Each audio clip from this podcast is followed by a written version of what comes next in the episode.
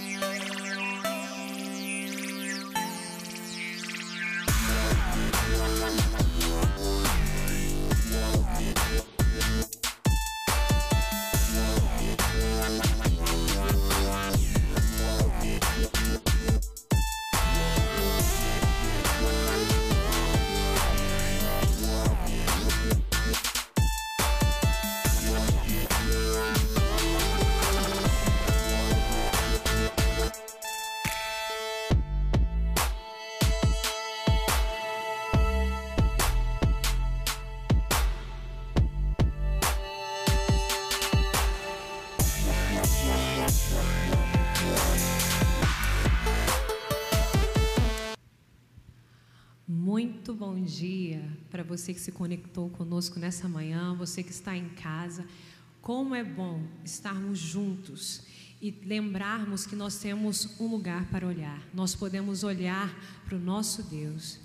Em Hebreus 12, versículo 2 diz assim: Conservemos os nossos olhos fixos em Jesus, pois é por meio dele que a nossa fé começa e é Ele quem a aperfeiçoa. Ele não deixou que a cruz fizesse com, com que ele desistisse. Pelo contrário, por causa da alegria que lhe foi prometida, ele não se importou com a humilhação de morrer na cruz e agora está sentado do lado direito do trono de Deus. Nosso Deus, Ele é a nossa esperança com Ele a gente pode continuar, a gente tem como olhar para frente e avançar, meio em, mesmo em momentos desafiadores.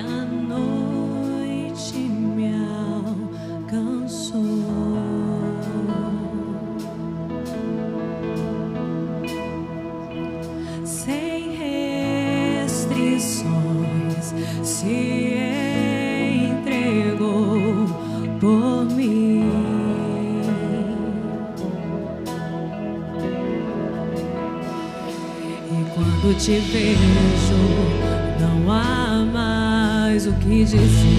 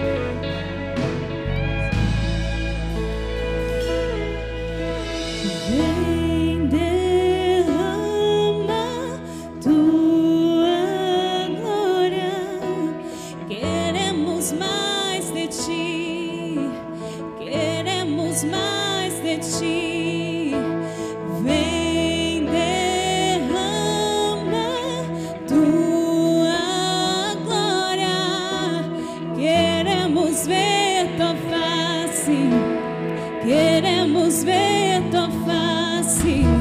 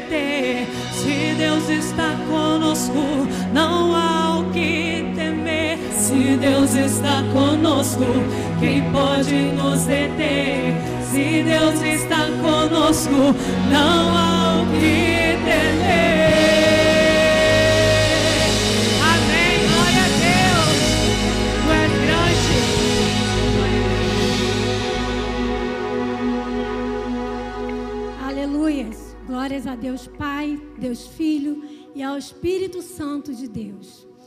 Na palavra de Deus, lá em Mateus 9:35, nos diz o seguinte: que Jesus ia passando por todas as cidades e povoado, ensinando nas sinagogas e pregando as boas novas do, do reino e curando todas as enfermidades e doenças. Com um ato de fé, eu quero te convidar, você que está na sua casa, se colocar de pé, sentado ou de joelho, como você se sentir à vontade.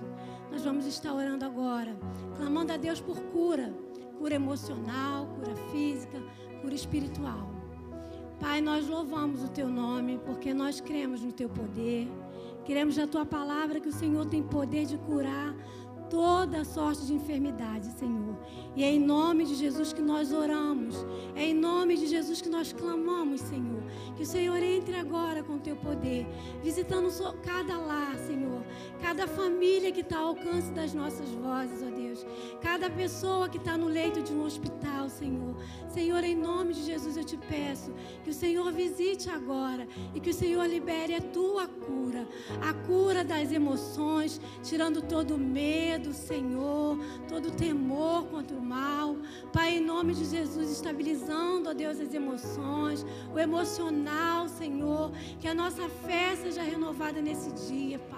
Em nome de Jesus, toca no corpo, Senhor, no sangue, nos pulmões, nas vias respiratórias, Senhor, trazendo a cura, liberando a tua cura, Pai. Também clamamos a Ti, Pai, pela nossa nação. Senhor, nós cremos na tua palavra, que diz que o Senhor é poderoso para fazer infinitamente mais além de tudo que pedimos e pensamos, Senhor. Por isso clamamos, Senhor, se for preciso, traga a existência, ó Deus, dando sabedoria e ciência aos homens, o remédio do céu, para que tudo possa ser resolvido, para que a cura do corpo possa chegar, Pai. Em nome de Jesus, Senhor, abençoa os nossos governantes, Senhor, os nossos prefeitos, Senhor, o nosso presidente os ministros que estão ali com ele. Dá sabedorias vindas do céu, Senhor, em nome de Jesus. E a todos nós, o povo que clama pelo Senhor, que a tua paz que excede todo entendimento, tome o nosso coração e a nossa mente. Vem, Jesus, vem com teu poder e cura-nos. Oramos em nome de Jesus.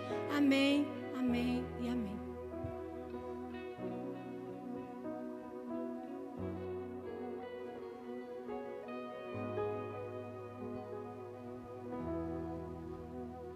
Glória a Deus.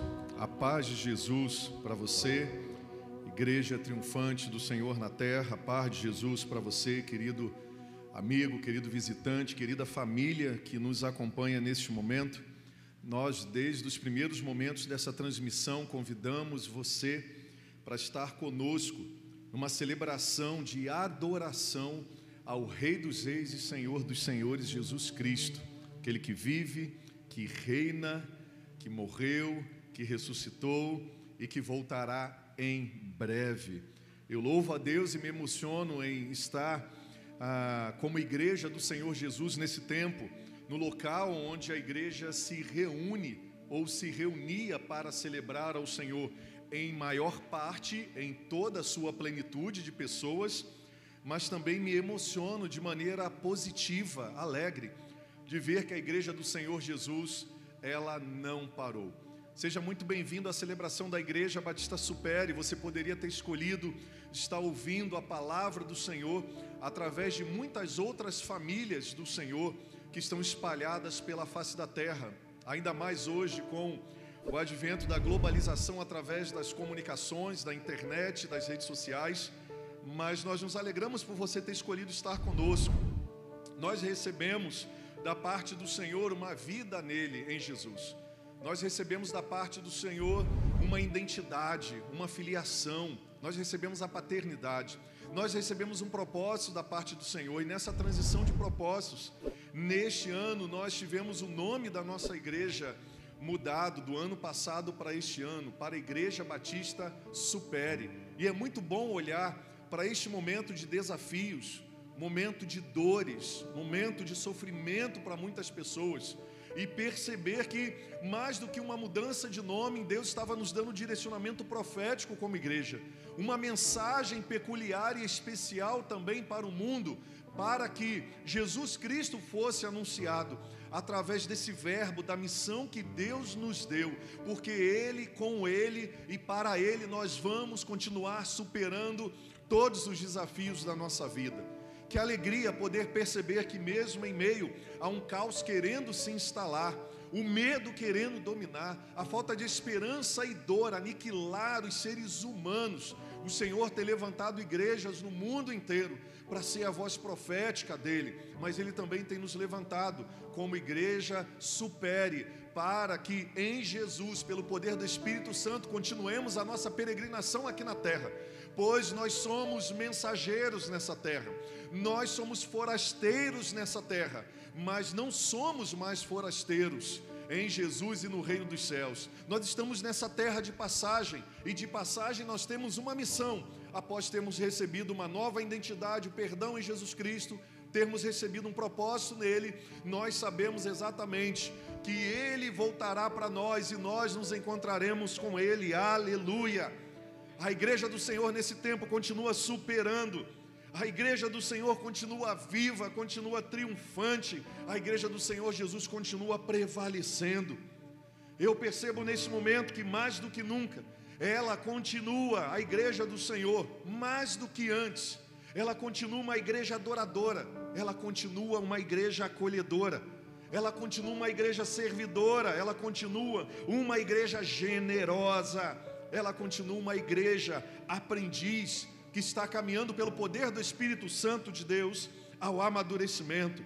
Ela é uma igreja anunciadora, ela não ficou fechada em si mesmo, ela não foi intimidada pelas tribulações deste mundo, pelas tentações deste mundo. A igreja do Senhor continua anunciadora das verdades do Senhor Jesus, das verdades em relação à sua pessoa, à sua palavra, os seus propósitos, promessas e poder. Ele continua no controle de todas as coisas. A igreja do Senhor Jesus, ela continua com a sua visão missionária. A eclesia do Senhor, chamados para fora, chamados para todos os momentos da humanidade, a história da igreja revela que ela sempre esteve presente e agora mais presente do que nunca, sendo chamada ao arrependimento, sendo chamada aos ajustes, sendo chamada a se voltar para o seu Senhor mas para aquelas que continuam no Senhor, continuar vivendo os seus propósitos. Aleluia! A noiva continua indo ao encontro do seu noivo. Aleluia! Sabemos a nossa origem, sabemos o nosso propósito e sabemos o nosso destino. O Senhor Jesus nos revelou isso e tem nos dado da sua presença e do seu poder para superarmos todas as coisas, trazendo à memória aquilo que nos tornamos nele, por ele e para ele. Nós não vivemos mais aterrorizados, temerosos e limitados quanto ao nosso propósito nessa terra, porque Ele revelou para nós a nossa origem. Nós viemos do Pai, nós somos gerados por Ele, nele nós encontramos a nossa filiação, mas também a nossa paternidade. O Senhor também nos revelou os seus propósitos. Sabemos que estamos nessa terra de passagem, sabemos que Ele está construindo um novo céu e uma nova terra sabemos que Ele está para voltar, Ele está preparando todas as coisas, e sabemos que Ele voltará, e sabemos que o nosso propósito nessa terra é vivermos como a verdadeira noiva que Ele anunciou na Sua palavra. Mas nós descobrimos também que nós temos um destino, por isso nós vivemos o nosso propósito aqui com tanta intensidade, com tanta firmeza, com tanta convicção superando todos os medos, superando todos os desafios, superando o pecado pelo poder e direcionamento do Espírito Santo de Deus, superando os espíritos de autopreservação que tentam agir em nós, superando a nossa mente que às vezes é bombardeada para se tornar cativa do medo, superando as nossas emoções, superando as nossas perdas, superando momentos como este. Por quê? Porque nós sabemos que estamos seguros Diante de todas essas coisas, nós já sabemos o nosso caminho. Nosso caminho é Jesus, Ele é o único caminho. E nós sabemos que seguros estamos nele, porque Ele é o caminho, porque o nosso destino é estarmos novamente, em breve, nos encontrando com o nosso Senhor e Salvador e com o nosso Pai. Nossa origem, nosso propósito e nosso destino. E eu fico pensando nisso que a, a igreja, quando ela vive essas verdades e ela vive esses propósitos, e ela se mantém é, superando em Jesus, superando pelo poder e pela ação do Espírito Santo de Deus. Isso pode gerar tristeza para alguns e alegria para outros. Bom, tristeza é gerada no coração dos inimigos de Deus. E quando eu digo inimigos, eu não digo inimigos capazes de combater o Senhor, inimigos capazes de vencer ao Senhor. Não, Deus não tem ah, inimigos a essa altura. Inimigos que eu digo que são contrários aos propósitos, à paternidade, ao reino do Pai, à orientação e à rendição a Ele. Para essas pessoas, saber que a igreja continua superando é uma tristeza profunda. Para os inimigos do Senhor e da igreja do Senhor, é uma tristeza. Para as portas do inferno que não estão prevalecendo, é uma tristeza porque ela continua gloriosa como antes. Mas a igreja também tem gerado muita alegria a outras pessoas. A Deus Pai, a Deus Filho e ao Deus Espírito Santo. O orgulho do noivo está na sua noiva. E eu pensei muito essa semana, essa semana, ah, estudando um pouquinho sobre alguns textos e convertiu também para esse texto dessa mensagem que nós como rede espírita de igreja estamos compartilhando, muitas igrejas compartilhando esse tema hoje. Eu me lembrei do meu casamento com a minha esposa, com a Giovana. Eu me lembrei sobre essa analogia entre o noivo e a noiva. E me veio à memória novamente que o noivo trabalhou bastante antes do casamento. Eu trabalhei demais antes do casamento. Eu lembro até hoje, eu acordei muito cedo, depois de uma noite no chão da casa do, do meu avô, que eu morava lá. Eu dormia na sala, num edredomzinho fininho. E naquela manhã eu acordei bem cedo, porque tinham muitas atividades para serem feitas no dia da festa também. O trabalho que não acaba, o trabalho pré-casamento, durante o casamento e pós-casamento, principalmente para o noivo. E aí foi um trabalho danado. Eu acordei cedo, contando com alguns amigos queridos, pessoas que já partiram estão nos braços do Senhor. Eu acordei cedo, eu fui para o local do salão, eu peguei o carro emprestado com esses amigos e nós fizemos a transição de todas as coisas para que no momento da celebração e no momento da festa tudo acontecesse da melhor maneira possível. Olha, eu cheguei no dia do casamento cansado. Eu chego na igreja no dia do casamento e uh, corri naquela tensão toda para me preparar. Cheguei à igreja e ao chegar na igreja tomei um banho rápido, me arrumei, coloquei a roupa, tudo preparado, surpresas, flores para aquele momento decisivo para a minha vida. E de repente, já em cima do horário, eu vejo meu sogro e meu cunhado chegando na hora marcada ainda e não tinham se arrumado. E eu falei: corram, por favor, a festa vai acontecer, corram. E eles correram, se arrumaram, e o casamento estava marcado para sete e meia da noite. E tudo preparado, os músicos, tudo arrumado, e eu estou lá no altar. Sete e meia, sete e quarenta, dez para as oito, oito horas, oito e vinte, oito e trinta, e a minha cabeça já começou a pensar: será que ela desistiu? Será que é para eu desistir? Por que, que ela está demorando tanto? Por que, que ela se atrasou? Por que, que ela não chega? O que, que está acontecendo? E temeroso eu comecei a olhar para um lado, para o outro, e dá 8h45, 10 para as 9, 9 horas. 9 horas a trombeta começa a tocar, a música começa a soar. Um amigo meu toca o piano, Anderson, hoje, o médico Anderson, meu cardiologista. O Léo anuncia no sax a trilha sonora do grande dia da nossa vida, onde estaríamos unindo os nossos dias. E às nove horas, pela porta da Igreja Batista Central de Belfor Roxo, entra a minha esposa, Giovana. E ela entra e todo aquele sofrimento, toda aquela dor, toda aquela tensão começa a ser reduzida. Os batimentos cardíacos aumentam e ela vem em direção a mim, ao noivo. E ali nós celebramos a nossa aliança no Senhor e já vão aí juntando namoro com casamento, 22 anos de casado, mais os 4 anos de namoro, 26 anos juntos, para a glória do Senhor. O que, que isso tem a ver com o que nós vamos compartilhar hoje? Coronavírus e a segunda vinda de Jesus. Tem a ver com essa certeza, convicção de que as verdades de Deus não mudam apesar de tantas tendências acontecendo no mundo. Me fez pensar a volta de Jesus, como ele mesmo fez a analogia do casamento, onde a igreja do Senhor, eu e você somos a noiva, e ele é o noivo. E aí eu me lembrei que o noivo trabalhou pra caramba. O novo deu a sua própria vida, ele não só doou coisas boas, ele se doou para a noiva, para que acontecesse o grande, a grande preparação para o dia do casamento. Eu também me lembrei que eu, que era o noivo, trabalhei muito, estava no altar, esperando a noiva chegar até o noivo. Isso significa que a igreja está triunfante pelo poder e segurança em Jesus, indo e chegando até o altar para se encontrar com o noivo Jesus. A igreja ela, ela deve se preocupar, ela deve estar consciente, ela deve estar focada em ser a noiva adornada, exatamente como a minha esposa ficou para o dia do casamento.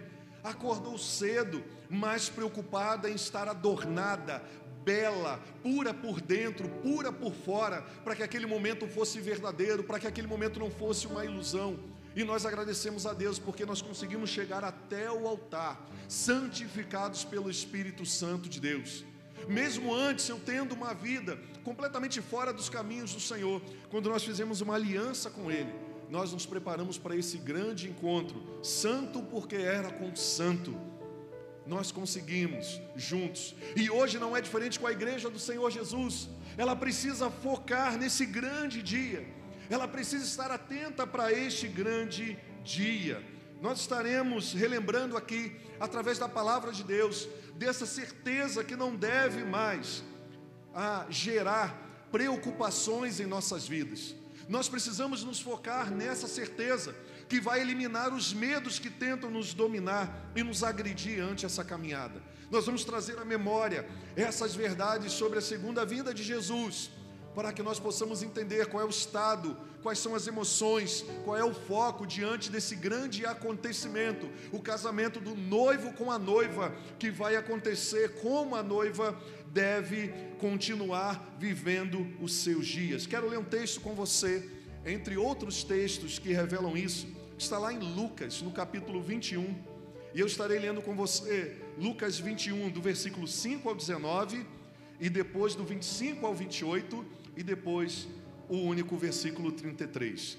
Diz assim a palavra do Senhor, Lucas 21, a partir do versículo 5 Assim diz as palavras do Senhor Jesus.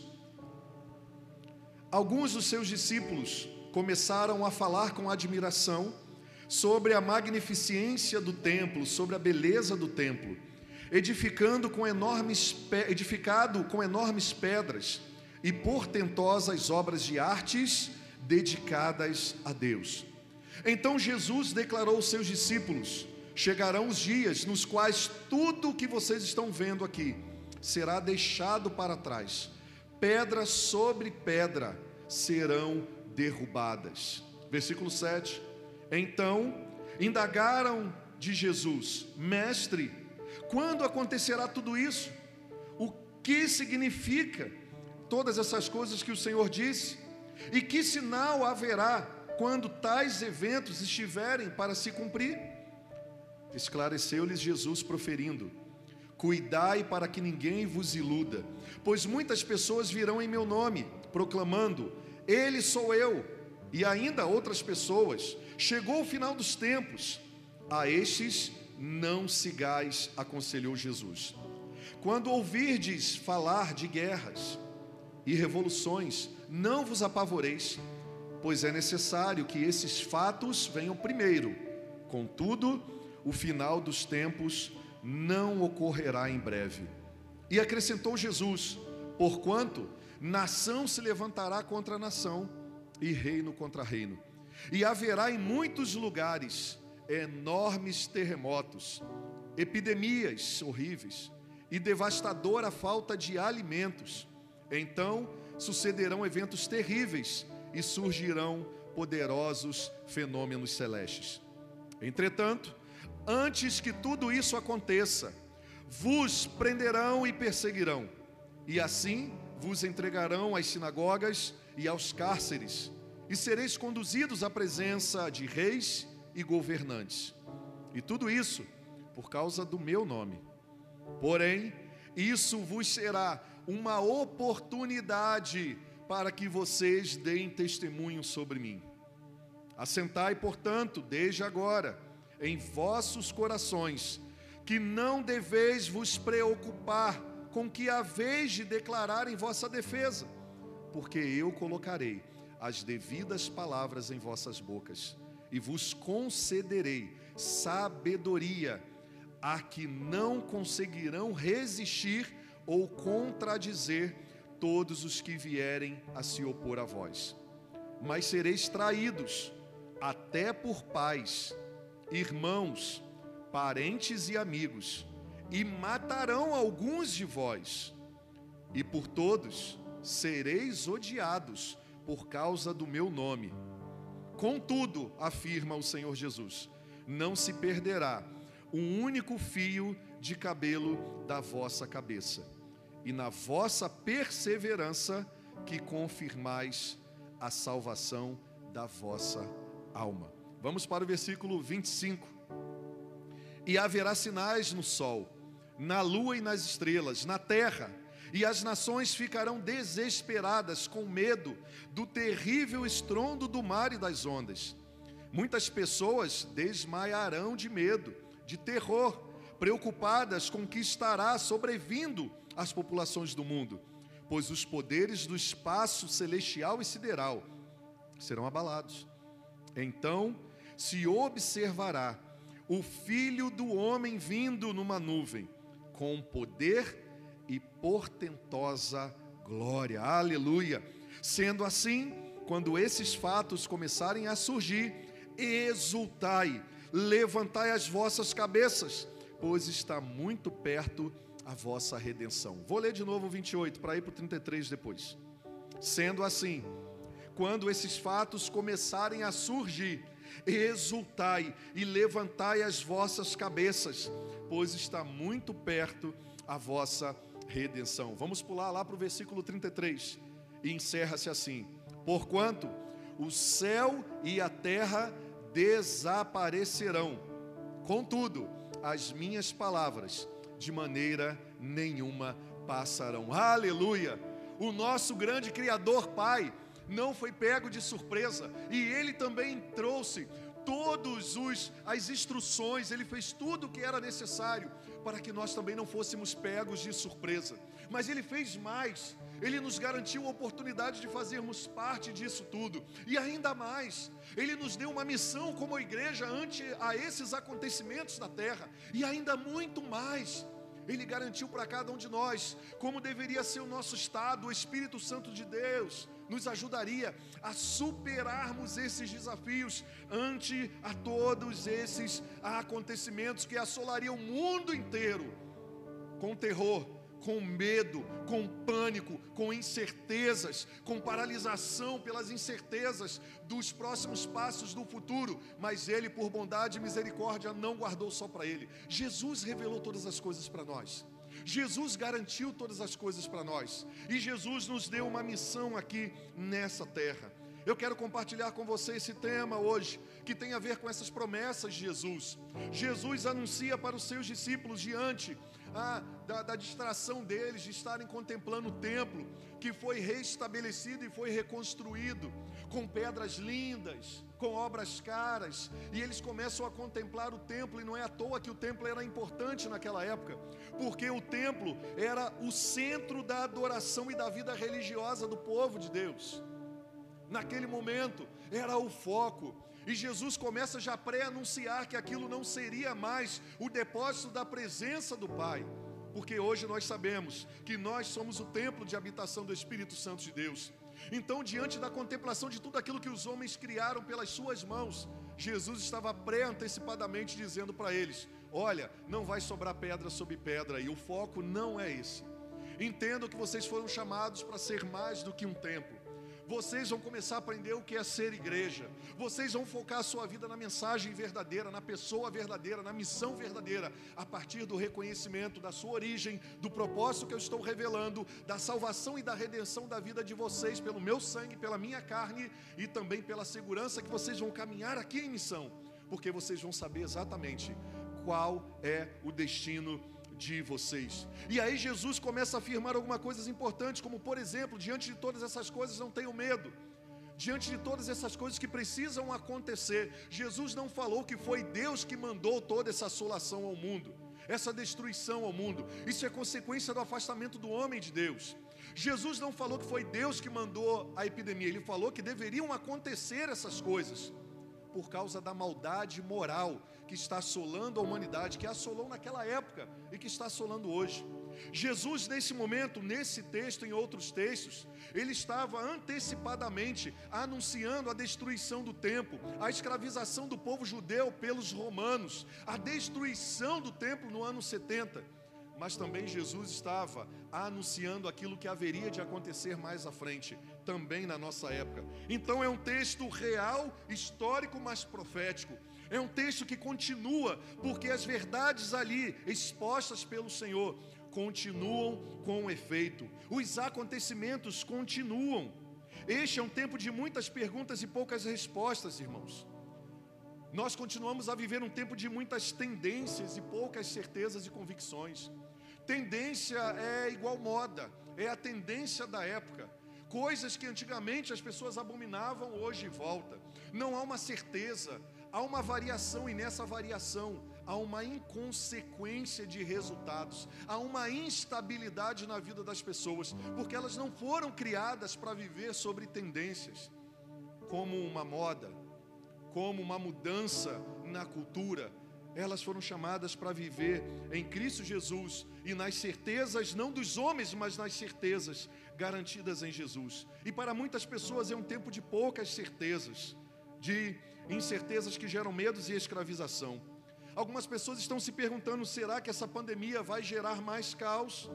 E com isso, será que vai ser levantado um líder global Lembra uma outra tendência? A tendência ela está em muitos lugares. A tendência está na moda, aquilo que era brega, que as pessoas não gostavam de usar, agora está voltando. Eu lembro da minha época que sandálias havaianas você comprava por um preço muito baratinho, ninguém queria utilizar. Hoje você compra um tênis e muito mais coisas com o valor de uma havaianas. Tendência. As pessoas começam a dar um valor ou um valor extremo às coisas e elas voltam. Eu lembro, ah, o pessoal que é da minha geração, de né? Eu tenho 42, já vou fazer 42, um pouquinho mais nessa linha. Lembra da promessa que a globalização trazia para nós no mundo? E nós estamos vendo as consequências da globalização. A globalização também era uma tendência que trouxe uma série de promessas e eu acredito que vai mudar bastante após essa pandemia. Mas a globalização veio com a promessa assim como o iluminismo, com a promessa de trazer reorganização no mundo, justiça, mais valores, ia matar a fome. Eu lembro que o slogan era: com a globalização, a fome no mundo vai acabar. E não acabou. Tendências políticas. Pessoas falaram que criando muitos partidos, nós teríamos mais democracia. E o que nós estamos vendo é mais tendências destruídas em tempos agudos. Uma coisa nós temos a certeza, muita coisa eu não sei se é esse tempo que vai ser levantado um líder global, que seria o anticristo, eu não sei. Mas eu sei que o Senhor falou que essas coisas aconteceriam. Eu não sei, mas eu sei que estamos nos aproximando de um momento muito especial e esses sinais, eles estão cada vez mais fortes, eles devem remeter à igreja de Jesus, a mim e a você, a uma certeza: o grande e glorioso dia de todos os cristãos está chegando o grande e glorioso dia daqueles que amam ao Senhor, daqueles que amam a Sua palavra, que anseiam pela vinda dEle, está chegando. A história da humanidade não está sem rumo, não está dando voltas em círculos sem fim. A palavra de Deus continua, todas as tendências estão passando, e a palavra de Deus está conduzindo a história da humanidade para um desfecho, para o ápice apoteótico da vida humana, a segunda vinda do Senhor que está clara será um dia glorioso de alegria para os que esperam nele, e tristeza e angústia para os que ignoram ou desprezam.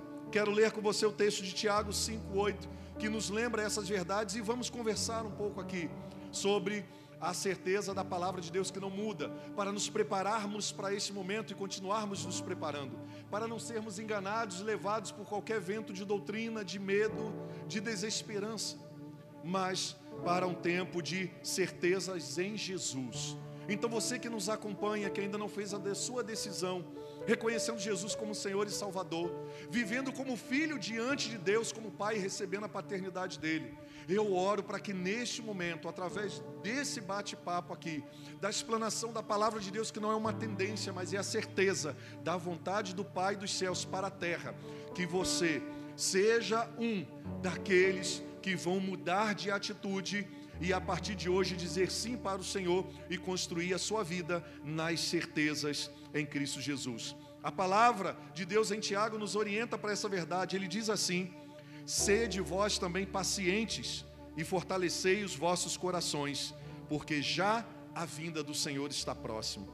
Apocalipse 19, 7, o Senhor Jesus trazendo a revelação para João, diz assim: Regozijemo-nos e exultemos, e demo-lhes a glória, porque são chegadas as bodas do Cordeiro, e já a sua noiva se preparou.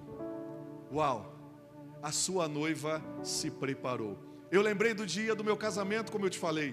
A minha esposa se preocupou em se preparar, em se apresentar em aliança, em compromisso que ela firmou comigo no dia que nós começamos a namorar e no dia do nosso noivado. Assim, a analogia do Senhor para conosco, a igreja dele, antes de tudo, segundo Pedro 3, 3 e 4. Uma outra maneira de nós estarmos nos lembrando e nos comportando. Antes de tudo, diz o apóstolo Pedro: saibam que nos últimos dias surgirão escarnecedores, zombando e seguindo suas próprias paixões. Eles dirão: o que houve com a promessa da vinda de Jesus? Desde que os antepassados morreram, tudo continua como desde o princípio, princípio. Eles continuam zombando. O texto de Pedro, em sua segunda carta, descreve uma forma muito especial para esses dias. Pedro, como humilde pastor, ele vem relembrando acerca da doutrina da volta de Jesus, que para eles não era um assunto novo, mas um assunto de total necessidade e lembrança. Ele nos traz a memória que não é uma invenção humana, apesar de muitos duvidarem por acharem que o tempo passou e Jesus ainda não voltou. Eu quero dizer uma coisa para você: Pedro continuou a mensagem que nós vamos continuar hoje. O que os profetas pegaram era o que Jesus pregou, era o que foi esclarecido e revelado aos profetas no Antigo Testamento. O Senhor Jesus está voltando e ele deixa isso claro. Existe no Velho Testamento, lá na antiga aliança, mais textos anunciando sobre a volta de Jesus do que a primeira vinda dele nós temos uma certeza, isso fica claro: Jesus vai voltar e nós precisamos continuar e estarmos e decidimos estar preparados. Após a morte de Jesus, a, a sua ressurreição, Jesus afirmou que a volta dele vai ser de forma repentina, vai ser de forma visível, vai ser de forma física, vai ser de forma audível, vai ser de forma majestosa, vai ser de forma vitoriosa e soberana, grandiosa, mas também inescapável. Assim será a volta do nosso Senhor Jesus, o Rei dos Reis. Mateus 24 e 21 também falam sobre isso. Profetas e apóstolos pregavam isso, e o que estamos pregando hoje é que é hora de vigiar. É hora de ser encontrado como o Senhor Jesus falou que deveríamos ser encontrados. Existem pessoas que não acreditam e atribuem isso a uma ficção, uma fé religiosa, uma fé sem efeito. Sabe por quê? Porque elas acham que o tempo dos homens é o tempo de Deus. Paulo disse, está escrito na sua palavra em 1 Tessalonicenses capítulo 5, versículo 2 e 3: Pois vocês mesmos sabem perfeitamente que o dia do Senhor virá como um ladrão à noite. Quando as pessoas disserem, paz e segurança, a destruição virá sobre eles de maneira repentina, como as dores de parto à mulher grávida, e de modo nenhum eles escaparão. É interessante que o apóstolo Paulo faz a mesma analogia que Jesus. sobre a segunda vinda de Jesus, ele fala que ela vai ser semelhante às dores de parto. Eu não sei quantas mulheres tiveram parto normal, ok? Eu não sei quantas elas, mas essas mulheres sabem exatamente o que está acontecendo e os homens que acompanharam. Parto normal, o que, que significa? O momento do acontecimento. Você começa a sentir dores, ok? E essas dores elas são espaçadas elas demoram a acontecer. As dores de parto são os sinais, aquilo que tem gerado sofrimento pelo aumento da maldade moral do homem e também pela maldade de Satanás intervindo na vida dos homens. Essas dores elas começam agora, próximo ao nascimento, a se encurtarem. Já percebeu isso? No momento do parto, o sinal de que está próximo do nascimento do bebê é que diante né, da escalada da dor, a frequência da dor vai aumentando e o tempo vai reduzindo. É chegado a hora do parto quando a dor fica intensa e ela acontece de maneira corriqueira. Meu Deus, o Senhor está voltando. Esse sermão profético do Senhor Jesus revela isso através da boca de Paulo. Na verdade, esse tema é muito frequente na nova aliança, porque o Senhor desejava preparar sua igreja e o mundo para isso. Porque a cada 25 versículos do Novo Testamento, nós temos um nós temos um que fala sobre a volta de Jesus. Lá em Lucas, no capítulo 21, que nós lemos, versículos 6 e 7, diz assim: Quanto a isto que vedes, dias virão que não se deixará aqui pedra sobre pedra, disse Jesus, pedra que não seja derribada. Perguntaram-lhe então, mestre, quando, pois, sucederão essas coisas? E que sinais haverá quando elas estiverem para se cumprir? Duas perguntas aqui muito importantes que nós vamos responder à luz da palavra de Deus. Primeiro, quando e depois, após quais sinais se dará esses acontecimentos. O termo usado para Paulo no texto de 1 Tessalonicense, que diz que o Senhor vai vir como um ladrão à noite, você encontra duas palavras do grego para identificar ladrão. Você identifica também duas palavras importantes para você caracterizar a vinda do Senhor. Então vamos ver. Primeiro, a vinda do Senhor literalmente quer dizer presença e vinda. Era o texto muito utilizado e a palavra por Paulo, parousia, que declarava a presença e a vinda de Jesus à terra. 1 Tessalonicenses capítulo 3, versículo 13, ele usa essa palavra parousia. Diz o seguinte: para vos confirmar os corações de sorte que sejam irrepreensíveis em santidade diante de nosso Deus e Pai, na vinda, parousia, na vinda de nosso Senhor Jesus, com todos os seus santos. Porém, parousia é uma palavra que não era só usada para termo exclusivo para a volta de Jesus. Então, nós podemos focar numa outra palavra que foi utilizada pelo próprio Jesus, que é epifania que significa claramente em grego o dia do Senhor. O dia do Senhor está próximo. Então a vinda do Senhor está próximo, mas também o dia do Senhor está próximo, que é o termo que Paulo usa quando fala dos assuntos nas cartas pastorais dele. E realmente a vinda do Senhor Jesus será o aparecimento também da sua glória. Entenda uma coisa. Jesus ele veio no primeiro momento à terra de forma humilde, de forma mansa. Ele se fez pecador. Ele foi ao matadouro como um cordeiro, mudo, diz os profetas do Antigo Testamento.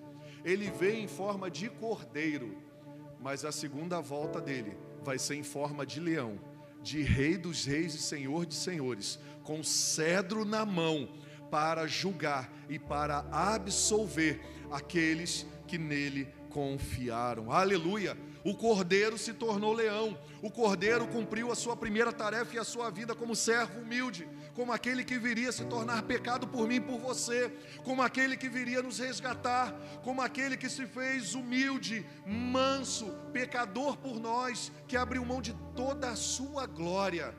Mas a segunda vinda dele é poderosa.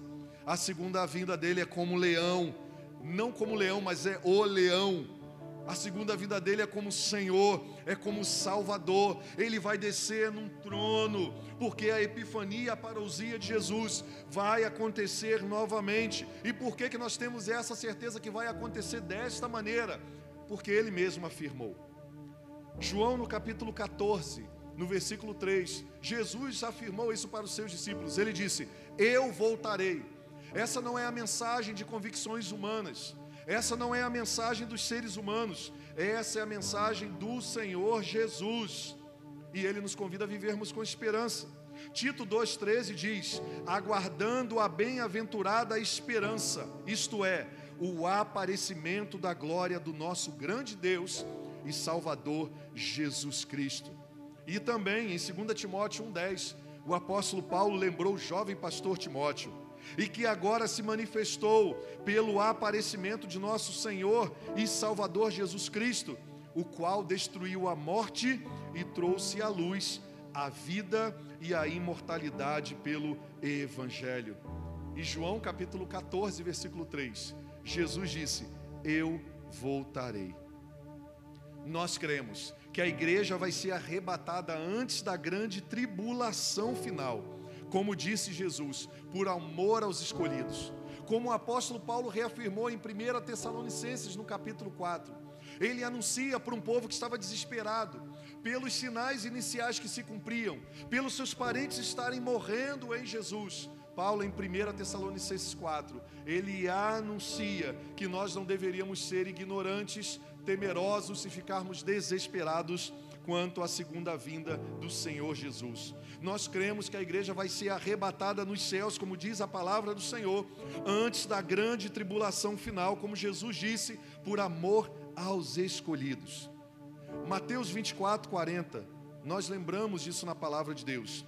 O Senhor Jesus falando sobre a sua volta e o grande dia do Senhor.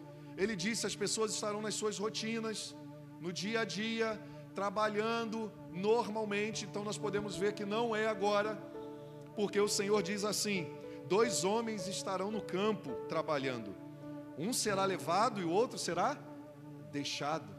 Então esses serão arrebatados com Jesus nos céus. A volta de Jesus Cristo ao mundo consistirá na manifestação, aparecimento e revelação dele para nós. E a palavra nos diz ainda que será nas nuvens, na glória do Pai, na glória do Filho, na glória do Espírito Santo de Deus. Ela vai acontecer de novo, a parousia e a epifania de Jesus, porque Ele mesmo garantiu isso. Então, diante de todas essas verdades bíblicas que sempre estiveram lá, você não pode mais temer, você tem que ser dirigido pelas orientações da palavra de Deus, que não é uma tendência e não muda. Então, qual deve ser o comportamento da igreja diante da iminente volta de Jesus? Qual deve ser o comportamento daqueles que acreditam, creem, entregar as suas vidas a Ele de verdade? Medo, apavoramento, tristeza, atitude de autopreservação? Não, não. O Senhor Jesus nos chama a não temermos mais o maior inimigo nosso que Ele já venceu. As pessoas estão vivendo com medo da morte. Irmãos, triste é morrer sem Jesus. Triste é morrer sem provar a vida eterna, tendo em vista que a vida eterna está disponível. Triste é viver uma vida sem propósito, sem saber a sua origem, o seu propósito, o seu destino. Tudo isso foi pré-anunciado para todos nós, para que nele nós pudéssemos ter vida e pudéssemos superar todos os desafios, vivendo um dia de cada vez. Então Jesus virá em breve, nós sabemos disso. Eu entendo que este não é o momento, porque a palavra de Deus diz mas nós precisamos continuar nos preparando, como a noiva que vai ao encontro à noiva. Lembre-se, o noivo já preparou tudo, já trabalhou, já providenciou tudo e ele está no altar nos esperando. Nós somos a noiva dele e é a noiva que vai ao encontro ao noivo, não é um noivo que vem ao encontro da noiva. A resposta que nós estamos dando é a partir da ação do noivo, a partir do sacrifício do noivo, a partir do amor revelado, perdão revelado do noivo, a partir da garantia de vida eterna para aqueles que reconhecem Jesus como Senhor e Salvador. Ele vai estar no altar que é as nuvens, ele não pisará mais nessa terra pecaminosa neste momento, mas a noiva dele será conduzida ao encontro, se estiver preparada, adornada, se estiver com as suas lamparinas acesas, se estiver exultando, se alegrando, porque em estado normal e principalmente relacionado a Cristo e a sua igreja, nenhuma noiva vai para um casamento arranjado, ela vai para um casamento por livre e espontânea vontade. ela vai pela paixão, ela vai pelo amor, ela vai pela confiança, ela vai pelo senso de cuidado, pela aliança, pela promessa. Ela vai por livre e espontânea vontade. Então Jesus em breve virá e eu quero compartilhar seis princípios de como você deve permanecer com a sua vida e com os seus dias para você não ser enganado, não viver abatido, não ser destruído e entender os sinais do Senhor na terra para continuar construindo a sua vida. Jesus em breve virá, então ele nos convida a vivermos com uma atitude de prudência. Esse é o primeiro princípio. Ele nos convida a vivermos com uma atitude de prudência. O que seria a prudência nesse texto do versículo 8? Então Jesus respondeu aos discípulos: Olha, acautelai-vos, vivam com cuidado e com prudência, não sejais enganados, porque virão muitos em meu nome dizendo: Eu sou Cristo. O tempo é chegado, não vades após eles. No momento de tendências, irmãos e amigos, pessoas estão criando a partir de teologia e toda a teologia humana princípios e verdades antiliterais da palavra de Deus, para adaptarem a palavra de Deus aquilo que elas pensam que eles pensam. Jesus nos alertou sobre isso. E ele disse aos seus discípulos: A minha você para este tempo, vivam com uma atitude de prudência. Prudência significa continuar agindo de maneira justa, ponderada, moderada, sábia, não confiando em nossos próprios braços, mas confiando e vivendo em prudência no que Jesus é e no que ele revelou. Isso significa uma vida com sabedoria. A palavra sabedoria no grego e no hebraico, e principalmente no hebraico, ela apresenta duas traduções, uma é Sofia e outra é Froneses. A Sofia é a sabedoria que vem de Deus, para que a pessoa tenha conceitos, tenha pensamentos, tenha a capacidade cognitiva de pensar no que é melhor. Froneses é a prática da sabedoria. O Senhor nos convida a vivermos com prudência. Cuidado, povo de Deus. Muitos virão dizendo que são detentores da verdade absoluta. Nas pregações eles dizem: Eu sou. A mensagem da igreja nesse momento é a mensagem triunfante de Jesus. É a mensagem de que Ele é a nossa origem, Ele é o nosso propósito e Ele é o nosso destino, porque Ele é o caminho que nos conduzirá ao Pai. A mensagem está nele, porque dele para Ele são todas as coisas. Existem falsos profetas, existem falsos pastores, existem falsos crentes, existem falsos políticos, existem falsos profissionais, mas também existem os verdadeiros. Disse Jesus isso, Mateus 7, 21, 22. Nem todo aquele que me diz Senhor, Senhor, entrará no reino dos céus, mas apenas aquele que faz a vontade de meu Pai que está nos céus. Muitos me dirão naquele dia, disse o Senhor Jesus: Senhor, Senhor, não profetizamos em teu nome? Em teu nome não expulsamos demônios e não realizamos muitos milagres? Perceba que profetizar, expulsar demônios e também realizar muitos milagres não é sinônimo de confiança para uma pessoa, se ela não apresentar o caminho que é Jesus. Mas os enganadores que estão por aí serão pegos e questionados em uma coisa: antes de vir as manifestações dos dons espirituais, vem o caráter. A grande manifestação de que você está vivendo com prudência é você ouvir a Deus e ouvir a voz de Deus em Jesus, pelo poder do Espírito, através de pessoas que apresentam o fruto do caráter de Jesus Cristo. E aí é a produção do fruto do Espírito Santo, não é somente dos dons do Espírito Santo de Deus. Também não é uma coisa ou outra coisa, mas a evidência é o caráter de Jesus. E no momento como esse, como nós estamos vendo, através desse momento, sendo revelado o caráter de muitas pessoas, sendo revelado o caráter das pessoas que exercem a política, que exercem a ciência, que exercem o chamado vocacional e missionário, que exercem o santo, a, a santa vocação, que exercem as suas profissões e o seu chamado. Quantos enganadores estão por aí, querem levar as pessoas ao relativismo, à ganância. Quando uma pessoa crente tem duas atitudes, ela se arrepende e muda, ou ela muda de teologia para justificar o seu comportamento. Essa é a verdade. Porque não é a minha verdade, é a verdade da palavra de Deus. Aqueles que se dizem cristãos e para identificar os verdadeiros têm duas atitudes. Ou eles se arrependem, mudam, ou eles começam a mudar a teologia para justificar o seu comportamento e justificar aquilo que lhe apraz. O Senhor Jesus nos convida ao arrependimento. Com isso, com uma teologia relativista, progressista, eles geram enganos religiosos, estilo de vida contrário à palavra de Deus, porque o comportamento deles é determinado pela teologia deles. Deixa eu falar uma coisa para você: toda teologia humana. Jesus Cristo não é teologia, Jesus Cristo não é religião. Jesus Cristo é o Filho de Deus e dele nós temos a garantia e a confiança de seguirmos firmes. As experiências da palavra de Deus com os profetas não é teologia, é um convite a uma mudança de comportamento, uma mudança de alinhamento do coração e de mente, chamado arrependimento, para sermos novamente novas criaturas em Cristo Jesus. A conduta do comportamento destrutivo é filho da teologia destrutiva.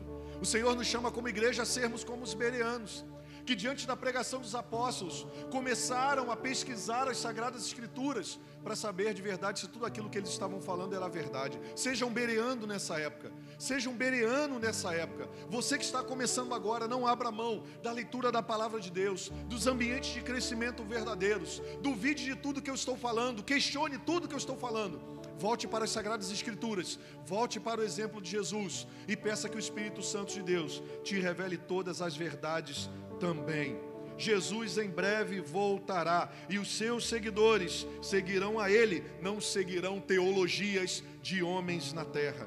Segundo princípio de como você se manter firme neste momento em que está breve a volta de Jesus, Ele nos convida a vivermos em uma atitude de perseverança perseverança. É assim que a igreja deve ser encontrada. A igreja deve ser encontrada como prudente, porque neste momento está necessitando de prudência na terra também, e mais do que nunca. Pessoas convictas em Jesus, em Deus e na Sua palavra. E neste segundo momento, também estamos precisando de esperança, de perseverança, perdão.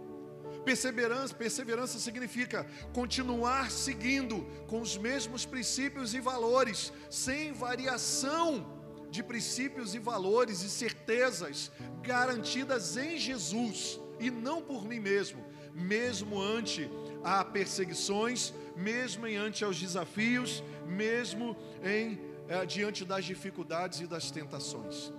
O Senhor nos convida como igreja dele, também convida você que ainda não é um cristão em Jesus, que ainda não confiou a ele, não descobriu o propósito da sua vida para que você tenha uma vida de perseverança, e a perseverança nós encontramos nele. Seguir os princípios de Jesus, os seus valores, continuar amando como Jesus amou, continuar perseguindo essas metas, exemplos ideais, não perder a nossa fé em Jesus pelo medo, pela dificuldade, pela tentação, pela escassez ou também pela bonância que está neste momento nos cercando e também querendo se apresentar como Deus e como garantia. A palavra de Deus nos convida à perseverança.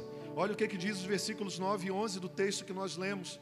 Jesus preparando seus discípulos para o dia da sua volta. Ele disse: ó, Quando ouvirdes de guerras e tumultos, não vos assusteis. O que, que é isso? É uma vida com perseverança.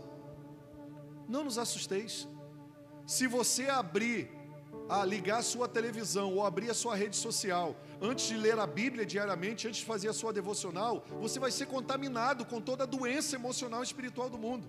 Por isso que aqui nós estamos dando um conselho para os nossos irmãos e amigos, antes de ligar a televisão, antes de pegar o celular e acessar as redes sociais, abra a sua Bíblia, mas abra o seu coração e a sua mente para receber a ministração da verdade da palavra de Deus. Antes de abrir os jornais, antes de ligar a televisão, antes de ouvir o rádio, abra a sua Bíblia. Jesus falou: Não vos assusteis, pois é necessário, é necessário que primeiro aconteçam essas coisas, mas o fim não será logo.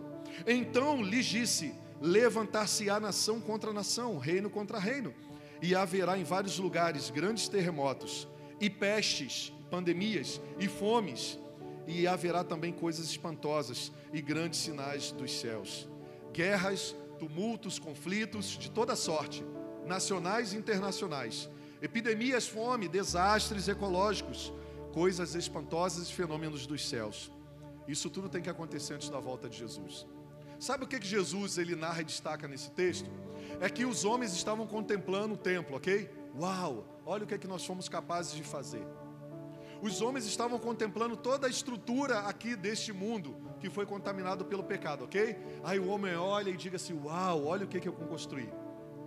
Sabe o que, que Jesus estava alertando esses homens nesse momento? Toda a estrutura humana vai ruir no dia da vinda do Senhor Jesus, e já está ruindo. Vai ser a ruína de tudo que foi construído pelos homens de maneira definitiva.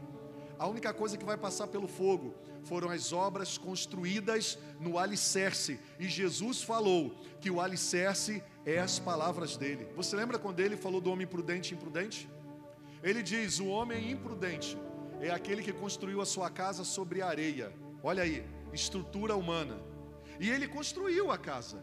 Só que no momento que veio as tempestades, as pandemias, as aflições, as perdas, as tentações, bateu de forma impetuosa naquela casa. E ela não conseguiu resistir. Jesus diz por quê? Porque ela foi construída sobre a areia. Mas Jesus também nos lembra do homem prudente. O homem prudente construiu a sua casa sobre a rocha. E ele diz que a rocha é a palavra dele. E ao vir a tempestade, porque tempestade vem para todo mundo, pandemia vem para todo mundo, a morte, primeira morte vai vir para todo mundo, doenças não foram feitas para dar imposto, virão para todo mundo, é a consequência do primeiro afastamento da humanidade de Deus. Mas Deus está construindo novas todas as coisas e você é convidado a fazer parte delas. Ou melhor, você não é convidado a fazer parte, você é convidado a ser parte de todas essas coisas que ele está criando. Jesus diz para aqueles homens: o exército vai invadir Israel, mas também isso se promulgará para frente. O homem constrói uma estrutura achando que essa estrutura vai gerar estabilidade para ele. E a gente vê mais uma parcela dos tempos se cumprindo e toda a estabilidade criada pelos homens, elas não conseguem segurar a ruína daquilo que foi construído. Por isso, o convite de Jesus para você construir a sua vida nele até que ele venha. Então, tenha esta atitude de perseverança. Continue olhando para Jesus. Não olhe só para os fenômenos. Os fenômenos devem ser a garantia, a certeza dos sinais que aquilo que ele garantiu para os seus filhos vai acontecer à sua volta. E você tem que exultar você tem que chorar com os que choram. Por isso que a igreja recebeu uma mensagem para esse tempo. A igreja tem um propósito. A igreja tem um propósito de ser adoradora, de ser servidora, de ser generosa, de compartilhar a palavra, de chorar com os que choram, se alegrar com os que se alegram, de levar a verdade que é Jesus da sua palavra, de levar o povo ao crescimento e à verdade. E precisa continuar como uma igreja missionária perseverando. Eu amo ao Senhor porque a nossa família, IB Supere, como muitas outras igrejas, estão vivendo assim. Irmãos, que orgulho no Senhor, aquele orgulho que um pai tem de ver um filho obedecendo às suas orientações que é para o seu bem, é o orgulho que eu tenho de ouvir da parte do Senhor e poder estar caminhando em obediência a Ele, porque a volta dele está próxima. Como é bom saber que a nossa igreja, mesmo diante a, da proibição e até por prudência da reunião aqui coletiva, ela continua adorando, ela continua evangelizando, ela continua sendo generosa, ela continua crescendo, ela continua participando das células, ela continua lendo a palavra de Deus e as meditações e as devocionais, elas continuam orando, os homens continuam fazendo o sacerdócio na sua casa, e hoje nós nos reunimos para celebrar o nome do Senhor Jesus porque tudo isso está acontecendo porque a nossa vida está alicerçada na esperança. Aleluia! Ela não foi construída na identidade de um líder, de um pastor. Que alegria, que orgulho no Senhor, irmãos, de ver homens cumprindo o seu papel sacerdotal, de mulheres cumprindo o seu papel de intercessora e ajudadora e auxiliadora e consultora, de filhos cumprindo o seu papel honrando seus pais e fazendo desse momento um momento mais leve, das nossas crianças orando com seus pais dentro de casa e intercedendo que alegria eu tenho de saber que no momento de prova como essa, que se cumpre mais um sinal da vinda do Senhor Jesus, a IB Supere tem avançado. É bem verdade que todos poderiam estar avançando, mas eu sou muito feliz por saber que você amadureceu, que você entendeu que tudo é por Jesus e que você está avançando nele. Aleluia. Terceiro, Jesus em breve virá, então viva com uma atitude de fidelidade. O Senhor espera a fidelidade da sua igreja. Versículos 12, 13 e 17 do mesmo texto de Lucas que nós lemos diz assim: Mas antes de todas essas coisas, vos hão de prender e perseguir vocês, entregando vocês nas sinagogas e aos cárceres, e produzindo-vos a presença e conduzindo-vos à presença de reis e a governadores, por causa do meu nome. E isso vos acontecerá para que deis testemunho de mim, e sereis odiados por todos por causa do meu nome. A igreja tem o chamado de viver em fidelidade. Jesus falou: ó, vocês vão ser coagidos pelo medo e pelas autoridades. Eles vão tentar tocar o terror sobre a vida de vocês, mas vivam com fidelidade, porque todas essas coisas vão acontecer para que vocês deem testemunho. Está lá no versículo 13: prisões, perseguições, odiado por todos os lados por causa do nome de Jesus, tá? Não é por causa de ser gente ruim, não. Porque tem gente que está sendo perseguida e sofrendo, não por causa de Jesus, por ser parecido com ele, não, é pelo contrário. É por ser uma farsa, uma hipocrisia, ou por estar vivendo uma vida completamente fora dos princípios e valores dele. Não. Se é para sofrer, vamos sofrer pelo motivo certo. Se é para sofrer, vamos sofrer pela pessoa certa. Porque nele o sofrimento é momentâneo e passageiro e ele garantiu a eternidade de uma vida nova, de um novo céu, de uma nova terra.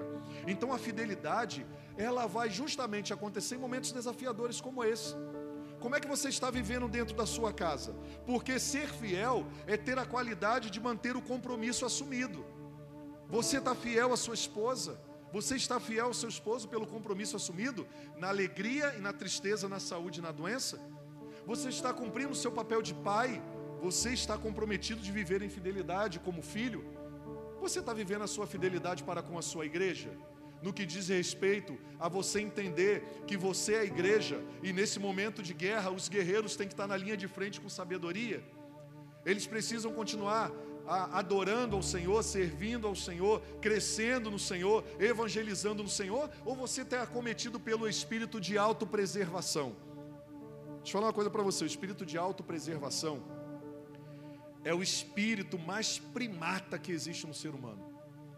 E o espírito de autopreservação ele é destrutivo, porque ele leva o ser humano a pensar somente nele mesmo. Ele é tão dominado pelo medo que ele fica dominado pelo medo do inimigo que Jesus já venceu, combateu e concedeu a morte, a própria morte. E ele começa a ficar preocupado só com o que comer, com o que beber e com o que vestir ele quer se autoproteger. Então ele esquece da missão, ele esquece do propósito, ele esquece por que Jesus ainda mantém ele aqui vivo. Ela esquece que ele colocou ele nessa família para dar direcionamento em nome de Jesus, para dar paz em nome de Jesus, para cuidar e proteger em nome de Jesus, para levar e conduzir a intercessão e oração esse país e esse mundo. Mas aquele que vive sem fidelidade na autopreservação, ele tem um princípio farinha pouca, meu pirão primeiro. A igreja do Senhor Jesus, a noiva imaculada de Jesus, não. Mesmo que esses sentimentos e desejos vivam assolando e por um momento tentam nos sequestrar e nos sequestrem por um segundo, por alguns minutos ou por alguns dias, nós somos convidados ao arrependimento e a voltarmos a viver a nossa essência. Porque a nossa essência está relacionada na garantia e na certeza de que nós viemos de Deus, foi propósito dele nós vivemos para a glória dele, é propósito dele.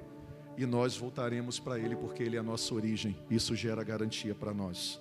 A atitude de fidelidade é a qualidade de manter o compromisso de quem é leal.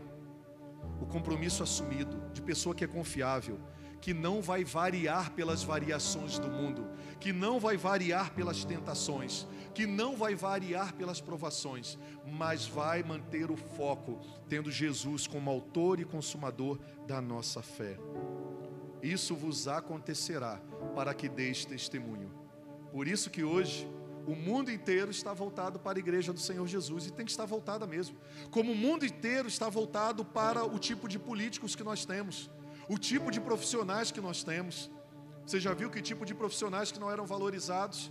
E hoje a visibilidade e a nossa própria vida está nas mãos de Deus. E nos cuidados deles, porque se Deus não os abençoasse, não desse a ciência para eles, como nós estaríamos? Enfermeiros, técnicos de enfermagem, garis, caminhoneiros, policiais, bombeiros, pessoas que estão na linha de frente, pessoas da limpeza nos hospitais, desinfetando, limpando tudo, a dona de casa, a pessoa que trabalhava como secretária na sua casa, que tem que trabalhar com a higiene.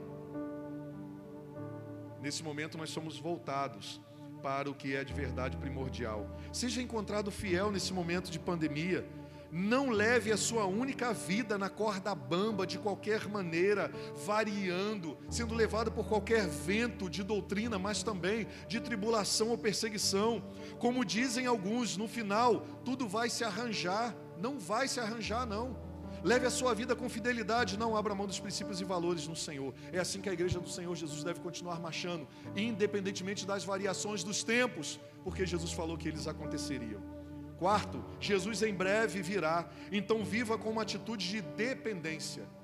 Dependência de Jesus e interdependência dos seus servos aqui na terra. Versículo 14 diz o seguinte: Proponde, pois, em vossos corações não premeditar como haveios de fazer em vossa defesa. Versículo 15: Eu lhes direi as palavras de sabedoria. Viver na dependência de Deus é dizer, mesmo que nos levem a prisões, mesmo que nos levem a um momento desafiador, mesmo que a minha vida seja cometida por alguma tribulação ou tentação, eu vou continuar na dependência do Senhor. Eu compartilhei ontem na rede social antes de dormir um texto do Salmo que me acolhe também, como acolhe a todos. Em paz me deito e logo durmo, porque eu tenho plena confiança de que é o Senhor que me guardará. Quer eu continue vivo, eu vivo para a glória de Deus. Quer eu viva e adormeça, nesta vida eu estarei nos braços do meu Pai. Eu sou totalmente dependente dele. Sabe por que, que eu casei com a Giovana? E foi no altar, e foi na igreja, e foi debaixo da bênção da minha igreja e do meu pastor e das famílias da minha igreja, por causa da minha dependência a Deus. Eu acredito no que a palavra de Deus diz. E aí eu fui para o altar com a minha esposa e pedi a bênção de Deus. Que alegria nesse momento, os casamentos que foram adiados no primeiro semestre, as pessoas me ligando, pastor, eu quero a bênção do Senhor, eu sei que a tenho, mas eu quero também a bênção da minha igreja e do Senhor. Eu quero e vou fazer pelo Zoom. Casamos, no, no, no cartório, mas queremos fazer online com a nossa família, porque queremos as bênçãos dos nossos pais, biológico, queremos a bênção dos nossos pais espirituais e queremos a bênção da nossa família na fé. Aleluia! Aleluia! Dependência e interdependência.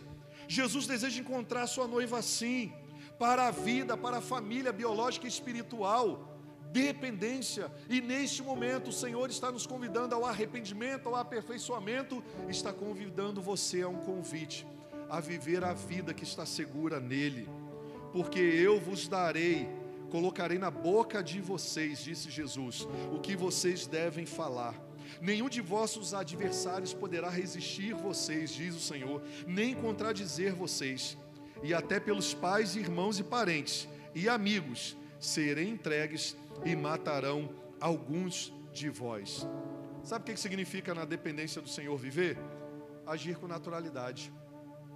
Agir com naturalidade. Sem reservas prévias, sem desculpas, sem autos defesas. Deus sempre será por nós. Olhe para frente, olhe para Jesus. Vença qualquer tipo de orfandade. Quinto, Jesus em breve virá, então viva com uma atitude de renúncia renúncia, versículos 18 e 19. E sereis odiados de todos por causa do meu nome. Pessoas vão te abandonar, é o preço da renúncia. Pessoas vão abandonar você. Existem três tipos de pessoas no mundo: pessoas que pagam preço para construir, pessoas que não constroem nada e exigem muito, e pessoas que só participam daquilo que os outros construíram. É assim. Mas Jesus chama a minha vida e a sua vida para nesse tempo construir com Ele. Ele é o grande construtor. E nós somos chamados a construir o mundo, mas a construção só vem através de renúncia. Renúncia de emoções destrutivas, renúncia daquilo que destrói a nossa casa, a nossa família, renúncia do pecado. E sereis odiados por todos por causa do meu nome, mas não se perderá um único cabelo da vossa cabeça. Pela vossa perseverança ganhareis as vossas almas. Aleluia. Sabe o que, que Jesus estava falando naquele tempo ali? Que nenhum fio da sua cabeça vai ser tocado. Jesus não estava falando ali que não passará essa geração sem que essas coisas aconteçam, como muitos interpretam, ah, sem a sabedoria do Espírito Santo de Deus e olhar para o texto sem um direcionamento profético. É que Jesus, ali, quando fala de geração, ele não está falando daquela geração, ele está falando da geração humana. É como se ele estivesse falando da raça humana. Só existe uma raça humana a humana. Não existe raça branca e raça negra. Existe uma raça humana. E é dela que Jesus estava falando. E ele estava falando sobre isso. Não tenham medo, porque eles só podem matar no máximo o seu corpo e a primeira morte. A segunda está garantida, porque eu garanti ela para você. Mas a vida é feita de renúncia. Lucas 12, 34. Disse Jesus: Pois onde estiver o seu tesouro, ali também estará o seu coração. O que está atrapalhando você de viver a vida que o Senhor tem para você, o propósito que Ele tem para você? A garantia e a certeza da paternidade da filiação. E gerar em você a certeza de que Ele é a sua origem. Talvez seja o tempo de você renunciar ao pecado. Seja o tempo de você renunciar aos maus hábitos.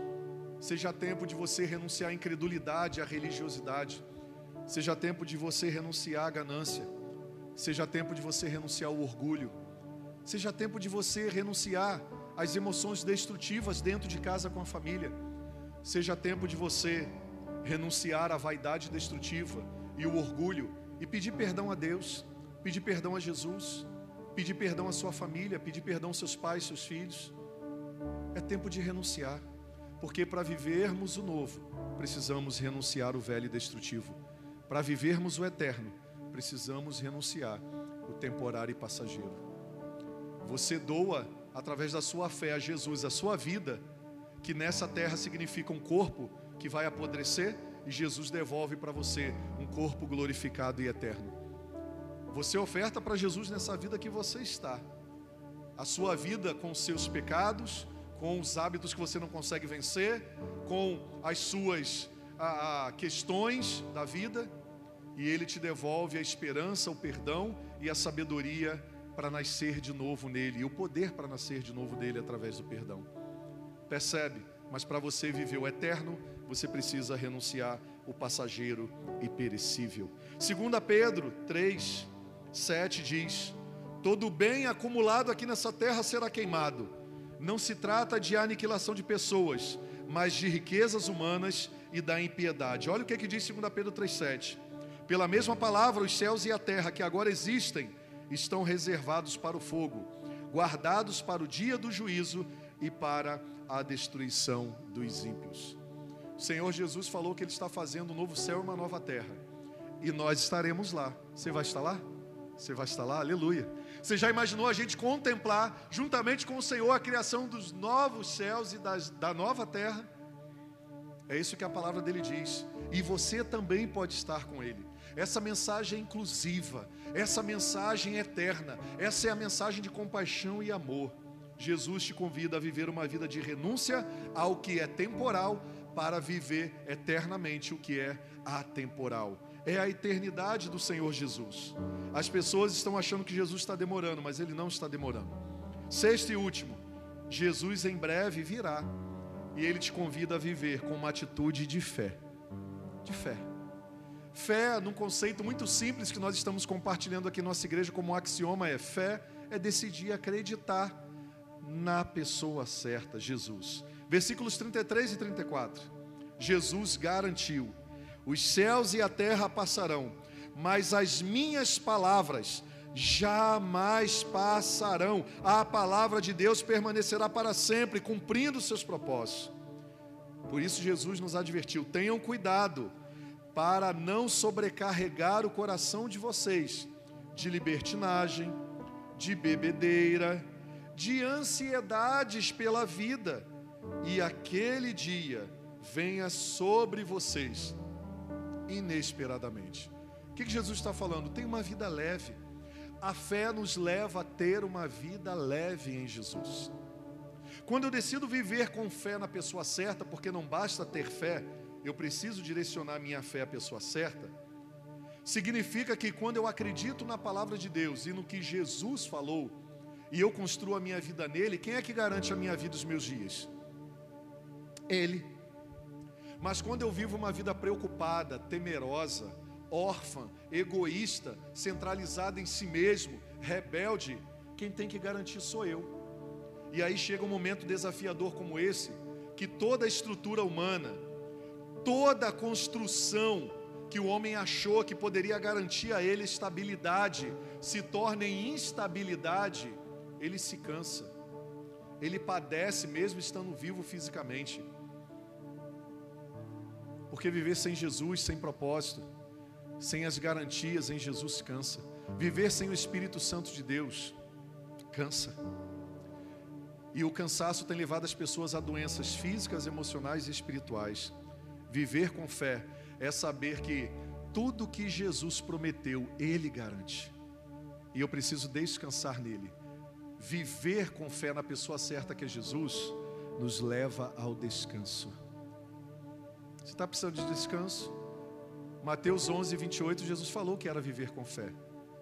Mateus 11, 28, Jesus disse: Vinde a mim, todos vós que estáis cansados e sobrecarregados, e eu vos aliviarei. Isso é viver com fé. Viver com fé também, Salmo 37, 5.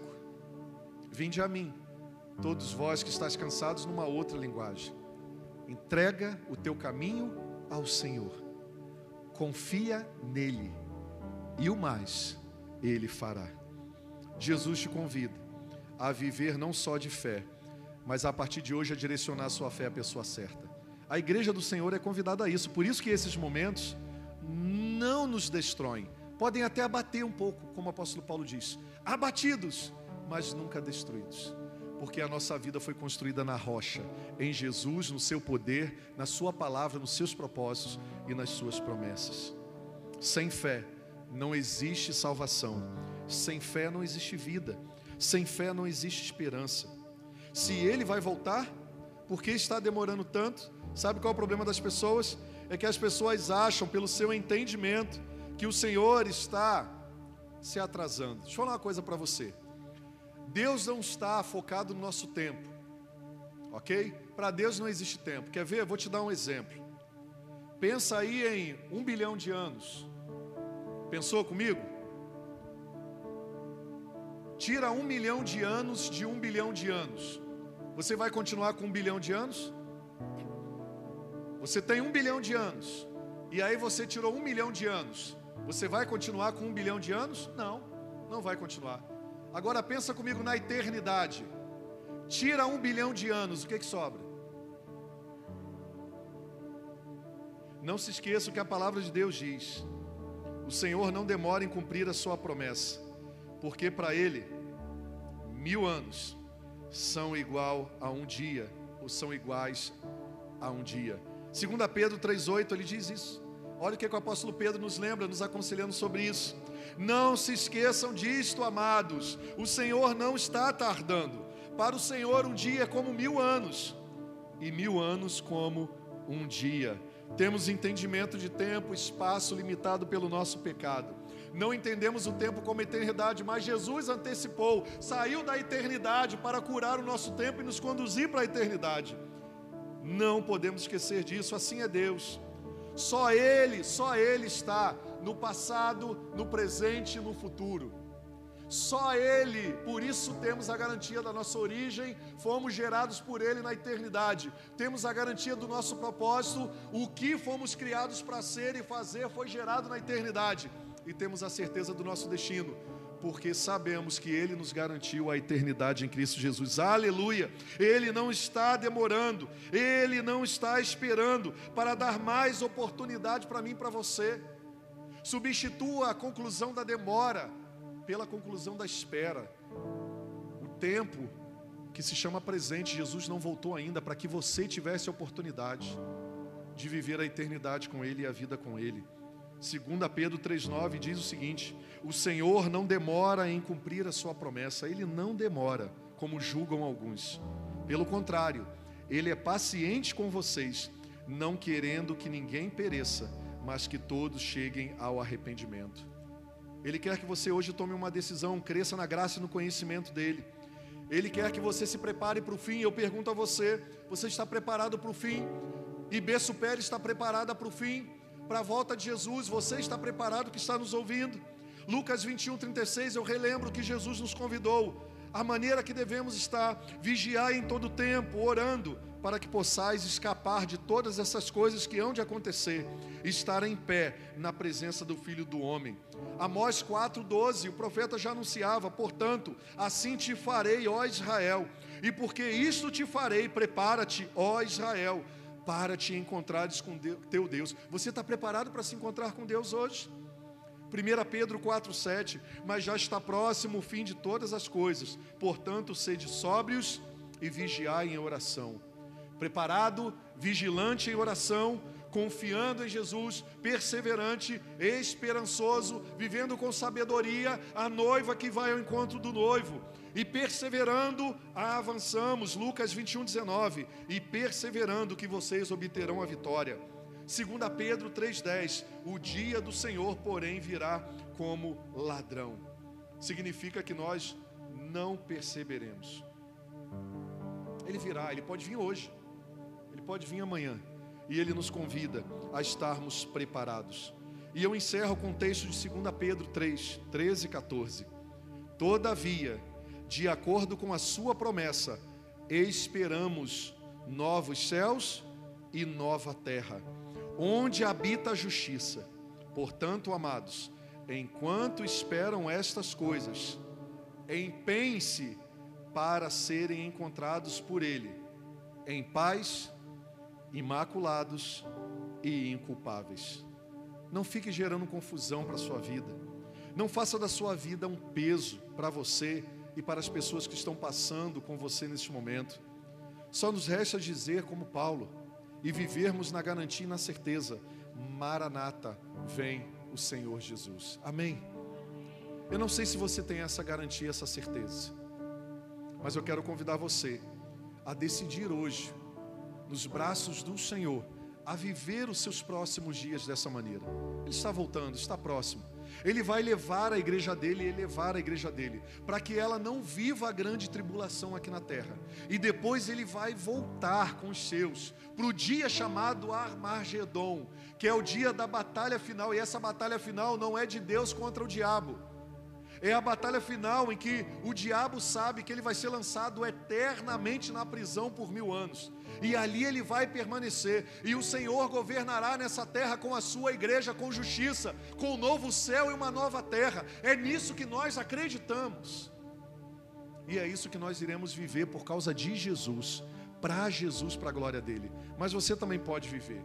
Você só precisa fazer uma coisa hoje. Se for de todo o coração, você só precisa fazer uma coisa: ter agora a coragem de aplicar o pouquinho de fé que você tem e dizer: Senhor, eu sempre quis viver nessa certeza e nessa convicção, mas eu nunca entreguei a minha vida ao Senhor de verdade, e eu percebi que é por causa disso que eu vivi em instabilidade.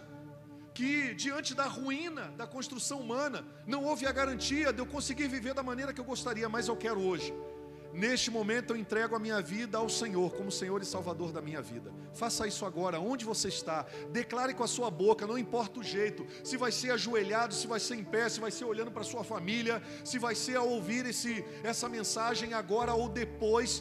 Faça isso agora em nome de Jesus, porque não importa a forma, se é em espírito em verdade, se é de todo o coração e você vai estar seguro nos braços do Pai. E continue caminhando, aprendendo a ter uma vida construída nele para vencer as próximas fases e as próximas etapas.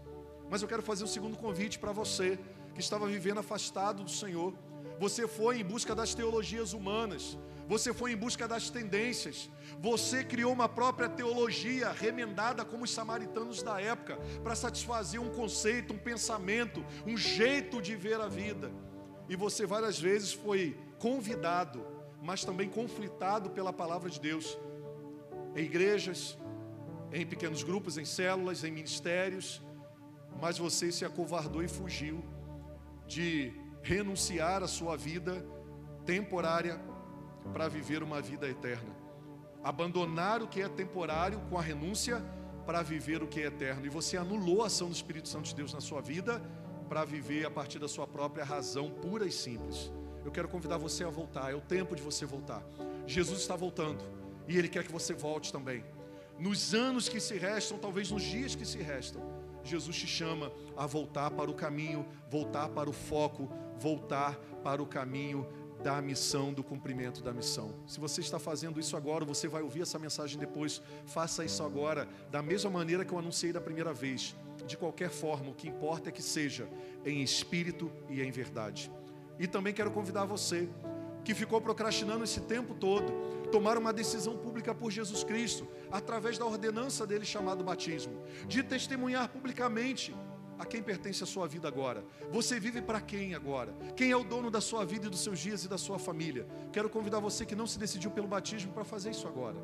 Coloque aí no nosso chat aí da igreja e diga: Eu estou me decidindo, eu estou me reconciliando, eu quero pedir o batismo. Nós estamos com dois momentos de ensino, que é a classe comprometidos, que começou hoje antes do culto e vai dar prosseguimento depois e também com a classe de batismo, preparando os nossos irmãos, porque quando tudo isso passar, porque vai passar, a igreja vai continuar triunfante e você vai ser as primícias pós-pandemia de declaração pública de fé e da nova vida em Jesus pelo primeiro batismo que nós vamos realizar. Faça isso em nome de Jesus, para a glória dele. Amém? Deus abençoe você, em nome de Jesus. Vamos para o nosso momento de dedicação de vidas e bens. E no final estarei orando por você e pela sua decisão.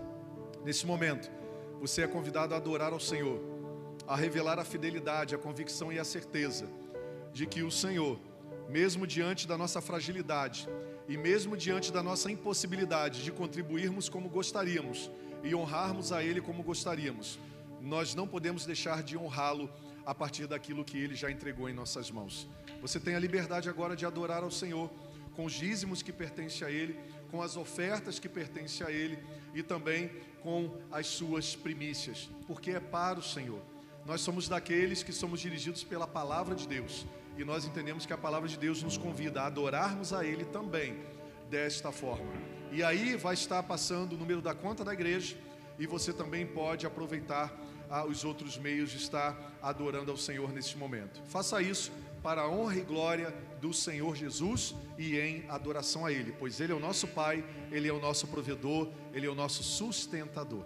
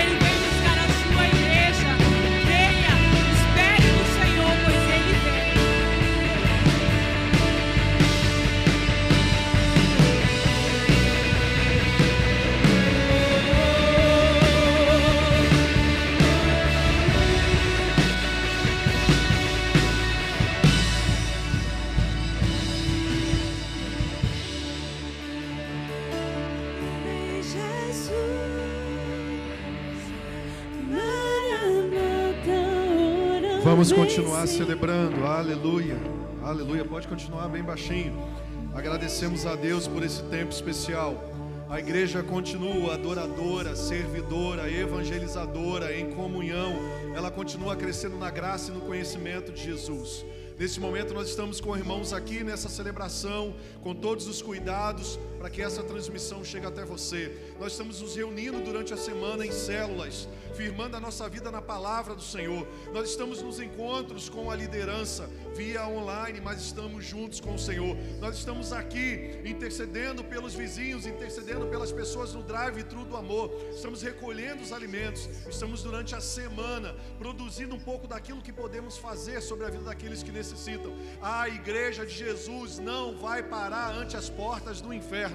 Ela continua prevalecendo e você é convidado a continuar sendo parte disso. Deixa eu orar por você. Uma semana abençoada para você. Esteja conectado conosco. Dê a sua curtida nesse vídeo. Compartilha com seus amigos, com seus irmãos, com a sua família.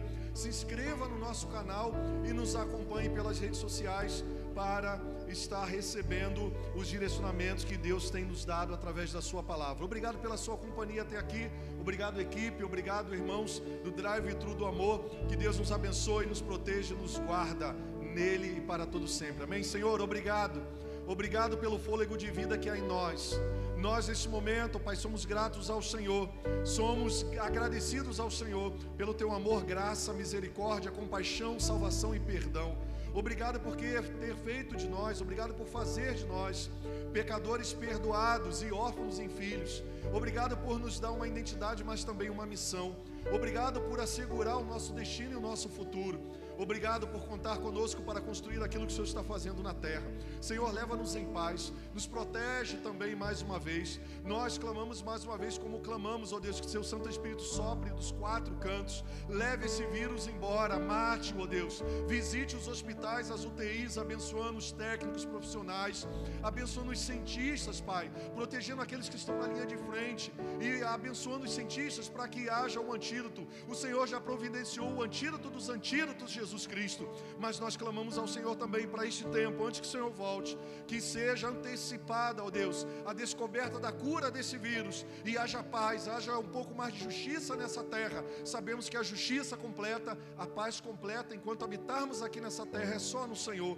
Mas pedimos um tempo de prosperidade sobre a terra, um alívio sobre aqueles que sofrem, um alívio aos mais necessitados, um alívio à população que está padecendo pelo descaso dos homens. Senhor, tenha misericórdia.